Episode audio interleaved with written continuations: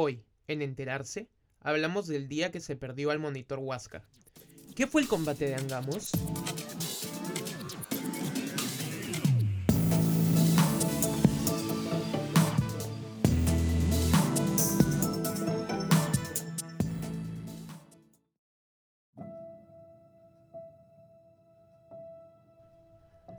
A partir del 8 de octubre del 2020, ya son 141 años desde el combate naval de Angamos, episodio que selló la derrota peruana en la campaña marítima de la Guerra del Pacífico.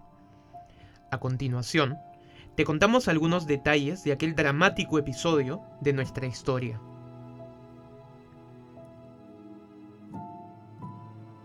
Si bien el monitor Huáscar no fue la única nave peruana durante la guerra con Chile, que fue de 1879 a 1883, y la campaña naval no culminó con su captura, su presencia fue fundamental. Mientras este barco fue capitaneado por Miguel Grau, se mantuvo a raya las fuerzas chilenas, frenando sus pretensiones de desembarcar en el territorio peruano y dar inicio a la campaña terrestre, cuya primera fase fueron las campañas de Tarapacá y de Tacna y Arica. ¿Qué naves defendían el litoral peruano? Habíamos perdido a nuestro principal barco, la fragata Independencia, en el combate de Punta Gruesa del 21 de mayo de 1879.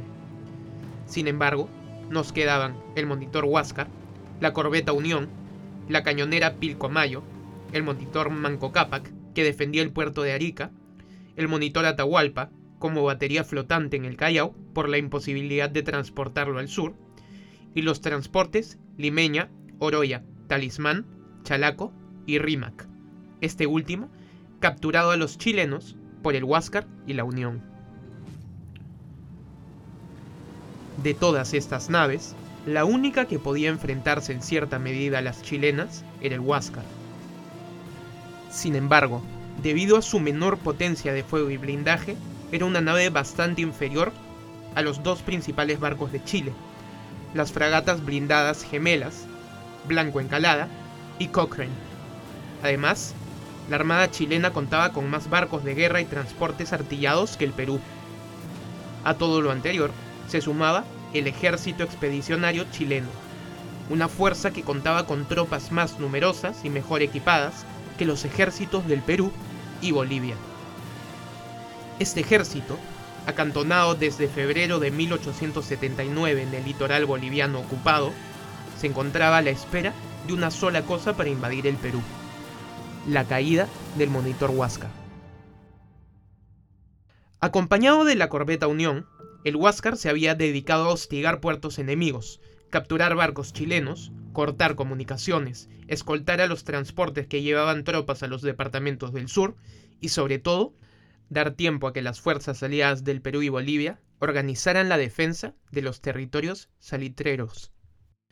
Entre los episodios más destacados del Huáscar destacan el hundimiento de la corbeta chilena Esmeralda en el combate de Iquique del 21 de mayo de 1879 y la captura del transporte chileno Rímac el 23 de julio de ese mismo año. El Rímac conducía más de 258 hombres y 215 caballos del Regimiento de Caballería Carabineros de Yungay, además de gran cantidad de carbón, armamento, proyectiles y pertrechos de guerra. Esta captura implicó una crisis política en Chile. Hubo cambios en el gabinete de gobierno, renunció el comandante general de Marina y el intendente general del Ejército y Armada chilena. A fin de culminar con las incursiones del Huáscar, el alto mando chileno elaboró un plan. Resolvieron dividir su escuadra naval en dos divisiones para acercar al monitor peruano. La primera división, al mando del comandante en jefe de la escuadra chilena, Galvarino Riveros, estaba conformada por los siguientes buques. La fragata blindada Blanco Encalada, capitaneada por el propio Riveros, la goleta Covadonga, que había derrotado a la fragata peruana Independencia en Punta Gruesa, y el transporte Matías Cousiño, que solo transportaba carbón. Por su parte, la segunda división, al mando del capitán de fragata Juan José Latorre, estaba conformada por los siguientes buques. La fragata blindada Cochrane, capitaneada por La Torre, la corbeta O'Higgins y el transporte artillado Loa.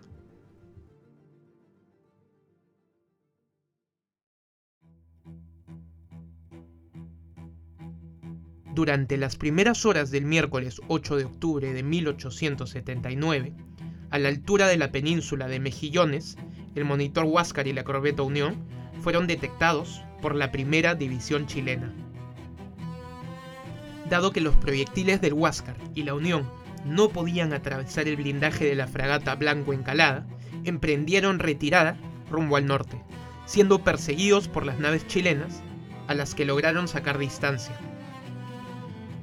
A las 7 y 15 de la mañana, la escuadra peruana fue avistada por la segunda división chilena, cuya fragata blindada Cochrane era igual de poderosa que la fragata Blanco Encalada. La segunda división chilena empezó a cortar distancia con las naves peruanas, que a las 8 y 30 cambiaron rumbo hacia el noreste, acercándose a la costa. A estas alturas, la situación era la siguiente. La segunda división chilena interceptaba los barcos peruanos, mientras que desde el sur, la primera división chilena se acercaba. La corbeta Unión no era una embarcación blindada, y al igual que el Huáscar, que sí lo era, pero en menor medida que las fragatas chilenas, no tenía proyectiles que pudieran atravesar el blindaje de las naves gemelas Blanco Encalada y Cochrane. Asimismo, por su número, los otros barcos chilenos representaban un peligro. La Covadonga, el Matías Cousiño, la O'Higgins y el Loa. La corbeta Unión, de acuerdo con la orden que tenía de evadir combate gracias a su mayor andar, logró alcanzar la velocidad necesaria para retirarse de la escena. De este modo, escapó, siendo perseguida por el transporte artillado Loa y la corbeta O'Higgins. El Loa logró ponerse al lado de la Unión en más de una ocasión, y el barco peruano podría habérsele enfrentado. Sin embargo, no lo hizo porque hacerlo hubiera implicado que sea alcanzada por la O'Higgins, corriendo el riesgo de enfrentarse a dos embarcaciones enemigas y ser derrotada. Por su parte, Miguel Grau vio que el combate era inevitable y ordenó que los cañones de la torreta giratoria dispararan contra el Cochrane. Según el historiador de la época, Mariano Felipe Paz el Huáscar disparó a las 9 y 20 de la mañana desde una distancia de entre 2000 a 2.800 metros contra la fragata chilena. Dos de estos disparos acertaron en la nave chilena sin perforar su blindaje. Pocos minutos después, la fragata chilena contestó. Primero, no acertó en el Huáscar, pero ajustó su puntería y volvió a intentar. Esta vez, los daños al monitor peruano fueron importantes una bomba penetró en la torreta giratoria, dejando fuera de combate a 12 hombres. 10 de estos murieron con la explosión, e inutilizando uno de sus dos cañones. Otra penetró en la línea de flotación, afectando las cadenas de dirección del timón y dejando al barco sin gobierno por unos momentos. Diez minutos después, el Cochrane realizó su cuarto disparo, que fue fatal. El proyectil dio en la torre de mando, haciendo volar en pedazos a Miguel Grau y matando a su ayudante, Diego Ferré. Eran aproximadamente las 10 de la mañana. De Miguel Grau solamente quedó un pie y unos dientes incrustados en la madera de aquel compartimiento. Once años más tarde, estos restos fueron repatriados al Perú. Tras la pérdida del contraalmirante Grau, los tiros del Cochrane, que fue cortando distancia, se hicieron aún más certeros y mortíferos. Sus proyectiles atravesaban el casco del Huáscar, causando graves daños en la tripulación y la maquinaria. Todos los oficiales que sucedieron a Grau fueron cayendo en cumplimiento de su deber. En palabras del historiador Jorge Basadre, también murieron luego su sucesor en el comando, capitán de corbeta Elías Aguirre, y el teniente primero José Melitón Rodríguez, que lo reemplazó. Otro de los jefes, el teniente segundo Enrique Palacios, que recogió la bandera caída en medio del combate y la restableció en el tope del pabellón, llegó a sumar en cuerpo 14 heridas de combate para sucumbir más tarde. Cabe destacar que Elías Aguirre intentó espolonear al Cochrane, es decir, chocar la punta del Huáscar con el barco enemigo a fin de hundirlo, del mismo modo que se había hecho con la corbeta chilena Esmeralda en el combate de Iquique. El Huáscar falló por escasos metros y Elías cayó en el combate. Entonces, asumió el mando José Melitón Rodríguez, debido a que Melitón Carvajal estaba herido por una granada. Este tercer oficial falleció por un proyectil del blanco encalada que le arrancó la cabeza al asomarse por la tronera superior, una abertura de la torreta giratoria, acción que era necesaria para dirigir a los artilleros. Por otra parte, los fusileros de los mástiles del Cochrane mataron a los marinos peruanos que manejaban la ametralladora Gatling de la cofa del Huáscar. La cofa es la plataforma ubicada en lo alto de los mástiles de los barcos, siendo que los blindados chilenos eran más altos. Sus cofas se encontraban por encima de las del Huáscar. En Angamos, el monitor Huáscar perdió la capacidad de maniobrar en más de una ocasión. Debido a los daños ocasionados en las cadenas del timón y a la desviación de su espolón, la punta de hierro ubicada en la proa del barco, el Huáscar comenzó a girar hacia estribor, es decir, a la derecha. Mientras tanto, sus ingenieros intentaban reparar las averías para recuperar la dirección del barco, al tiempo que el Cochrane continuaba disparando desde atrás, a poca distancia. Este movimiento circular involuntario dirigió al Huáscar directamente hacia el blanco encalada, que se incorporaba al combate. Fue en ese momento que ambos blindados chilenos pudieron colisionar en su persecución del Huáscar, teniendo que hacer maniobras para evitar ese riesgo. Esto permitió al Huáscar alejarse de ambas fragatas. Sin embargo, ya su andar era muy lento y los daños impedían que pudiera evitar ser alcanzado nuevamente. Cabe agregar que la corbeta Covadonga también alcanzó al Huáscar, llegando a realizar un solo tiro simbólico. Tras la muerte de sus principales oficiales, el mando del Huáscar cayó en manos del teniente primero Pedro Garrison, de 28 años. Sabiendo que era inminente la captura del monitor y que no había posibilidades de causar daño a las naves enemigas, Garrison dio la orden de hundir el Huáscar a fin de evitar que sea capturado por los chilenos.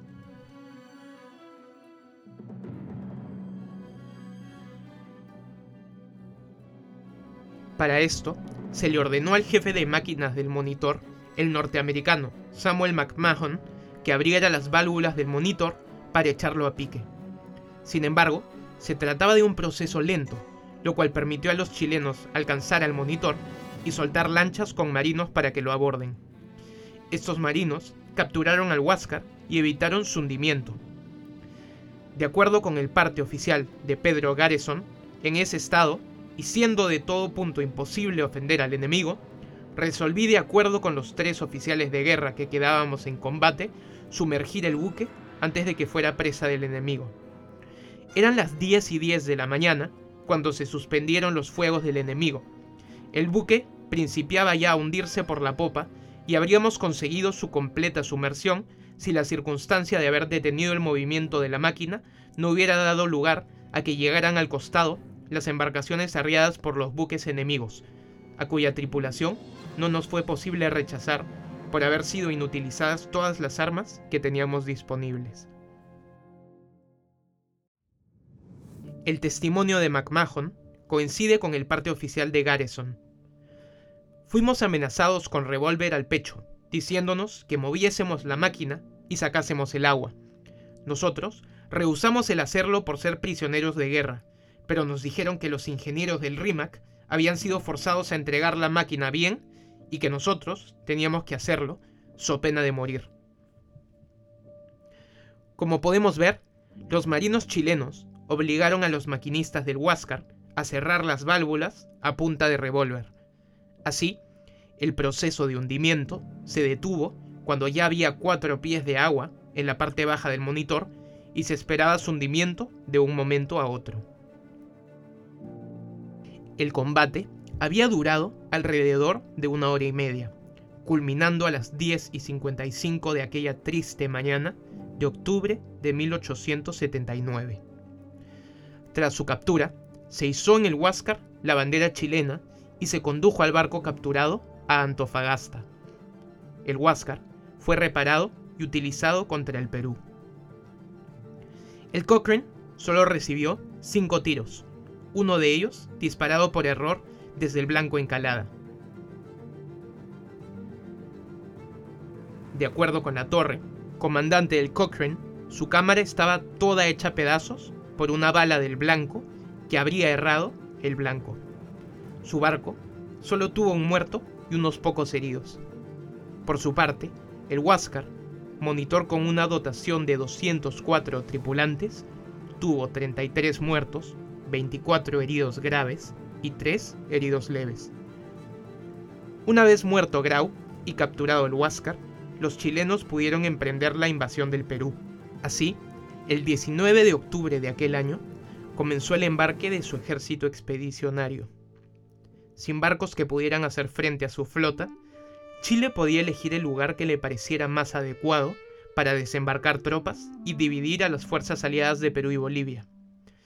Empezaba la campaña del sur, esto es, la de acciones como el desembarco de Pisagua y batallas como Dolores, Tarapacá, Los Ángeles, el Alto de Alianza y finalmente Arica. No está de más señalar datos acerca del destino de algunos de los barcos que participaron en el combate de Angamos. Para comenzar, el Huáscar. ¿Qué sucedió con esta histórica nave? La Armada chilena reparó el monitor y lo utilizó contra el Perú.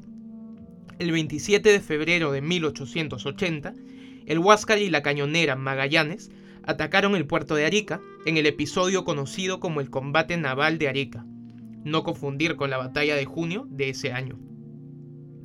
En este enfrentamiento, las baterías de Arica, apoyadas por el monitor Manco Cápac, vencieron a las fuerzas chilenas. Destaca en este combate la acción del capitán de fragata José Sánchez Lagomarcino, quien al mando del viejo y lento monitor Manco Cápac salió al frente del Huáscar, consiguiendo eliminar a su comandante chileno, el capitán Manuel Thompson. Curiosamente, el nuevo capitán del Huáscar murió en el mismo lugar que Arturo Prat, máximo héroe naval de Chile, quien también murió en la cubierta del Huáscar en el combate de Iquique. Según algunos historiadores, en el combate de Iquique, Prat murió intentando abordar el Huáscar. Según otros, fue dado de baja tras caer en la cubierta del monitor peruano. Ahora bien, ¿cuál fue el destino del monitor Manco Cápac? Tras la batalla de Arica, el 7 de junio de 1880, Sánchez Lagomarcino hundió al viejo monitor para que no tuviera el mismo destino del Huáscar.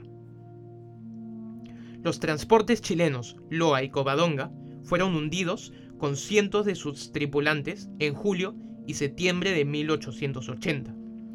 El Loa fue hundido en el bloqueo del Callao el 3 de julio de ese año, mientras que la Covadonga fue hundida en Chancay el 13 de septiembre. La forma de hundir estas embarcaciones fue similar. Un grupo de torpedistas peruanos, dirigidos por el ingeniero Manuel Cuadros, colocó trampas a la Armada chilena. En aquella época, se conocía como torpedo a cualquier explosivo flotante, lo que ahora se entendería por mina marina. El equipo de torpedistas soltó llamativas lanchas cargadas con víveres. Estas lanchas explotaban cuando se terminaba de retirar aquellos víveres. Las embarcaciones chilenas Loa y Covadonga cayeron en aquella trampa. Ambas se acercaron a las lanchas y retiraron sus productos, activando la bomba y yéndose a pique con buena parte de sus tripulantes. El caso de la Covadonga es especialmente interesante. Esta goleta fue capturada por los chilenos a la escuadra española en la Guerra Hispano-Sudamericana en 1875 a 1866. Aquella fue la guerra del combate de Aptao, del bombardeo de Valparaíso y del combate del 2 de mayo en el Callao, una guerra en la que el Perú fue aliado de Chile contra España y en la que muchos de los marinos de ambas armadas se conocieron años antes de ser enemigos. La captura del Virgen de Covadonga motivó el suicidio del vicealmirante español José Manuel Pareja, el del Tratado Vivanco Pareja de 1865. En el combate de Iquique de 1879, inicialmente la Covadonga se enfrentó al Huáscar, mientras que la Independencia a la Esmeralda. Sin embargo, por los movimientos propios del combate, el Huáscar terminó enfrentando y hundiendo a la Esmeralda, capitaneada por Arturo Prat, mientras que la Independencia terminó persiguiendo a la Covadonga. En dicha persecución, la Independencia encalló en Punta Gruesa, situación aprovechada por la Covadonga para volver y bombardear a la nave peruana. De este modo, el Perú perdió a su mejor barco. Muchos peruanos desconocen que pocos años después de la Guerra del Pacífico en Chile hubo una guerra civil. En la Guerra Civil chilena de 1891, en la cual se enfrentaron muchos veteranos chilenos de la Guerra del Pacífico, la fragata blindada Blanco Encalada terminó siendo el primer barco de la historia en ser hundido por un torpedo autopropulsado. Poco después de la captura del Huáscar, el gobierno chileno compró un transporte al que bautizó Angamos. Esta embarcación fue blindada y artillada con un cañón que poseía el máximo alcance de la época, 7.000 metros. Tal alcance impedía que las baterías de los fuertes peruanos pudieran alcanzar al barco enemigo. El Angamos fue utilizado en el bloqueo del Callao el 11 de diciembre de 1880. Mientras este barco bombardeaba el puerto peruano, su moderno cañón voló y cayó al mar, matando a uno de sus marinos. Con el Angamos, Chile hizo efectiva su anexión de la isla de Pascua en 1888. En 1890, esta embarcación tuvo un trágico final cuando naufragó en el archipiélago de Chonos, al sur de Chile. En aquel naufragio se salvaron 7 personas, se ahogaron 291, incluyendo a los 9 oficiales. Se logró rescatar 83 cadáveres y hubo 179 desaparecidos. En resumen, tras la pérdida de la fragata Independencia, el monitor Huáscar fue el único barco peruano que podía hacer frente en cierta medida a la Armada chilena. Acompañado por la corbeta Unión, el Huáscar evitó por varios meses la invasión chilena, dando tiempo a que los ejércitos aliados del Perú y Bolivia se organizaran. La armada chilena era superior a la peruana. Por su parte, Bolivia no tenía barcos de guerra. El blindaje de las fragatas chilenas las protegía de los proyectiles del Huáscar. Dos de los mayores triunfos del Huáscar fueron el hundimiento de la Esmeralda y la captura del transporte Rimac con el Regimiento de Caballería Carabineros de Yungay. Los éxitos del Huáscar motivaron que la Armada chilena concentrara todas sus fuerzas en capturar o hundir ese barco. La Armada chilena organizó su flota en dos divisiones, la primera liderada por el Blanco Encalada y la segunda liderada por el Cochrane. El 8 de octubre de 1879, el Huáscar fue avistado a la altura de la península de Mejillones, enfrentándose frente a la Armada chilena, frente a Punta Angamos. En Angamos, Miguel Grau murió en la torre de mando del Huáscar por un proyectil lanzado desde el Cochrane. Tras el combate de Angamos, el Huáscar fue reparado por Chile y utilizado contra el Perú. A pesar de la derrota de Angamos, la campaña naval continuó con los pocos medios que le quedaban al Perú, torpedos, lanchas y las embarcaciones Corbeta Unión y cañonera Pilcomayo, capturada por Chile al mes siguiente que el Huáscar. A pesar de carecer de barcos que pudieran hacer frente a la escuadra chilena, el Perú logró hundir a dos embarcaciones enemigas, el transporte artillado Loa y la goleta Covadonga.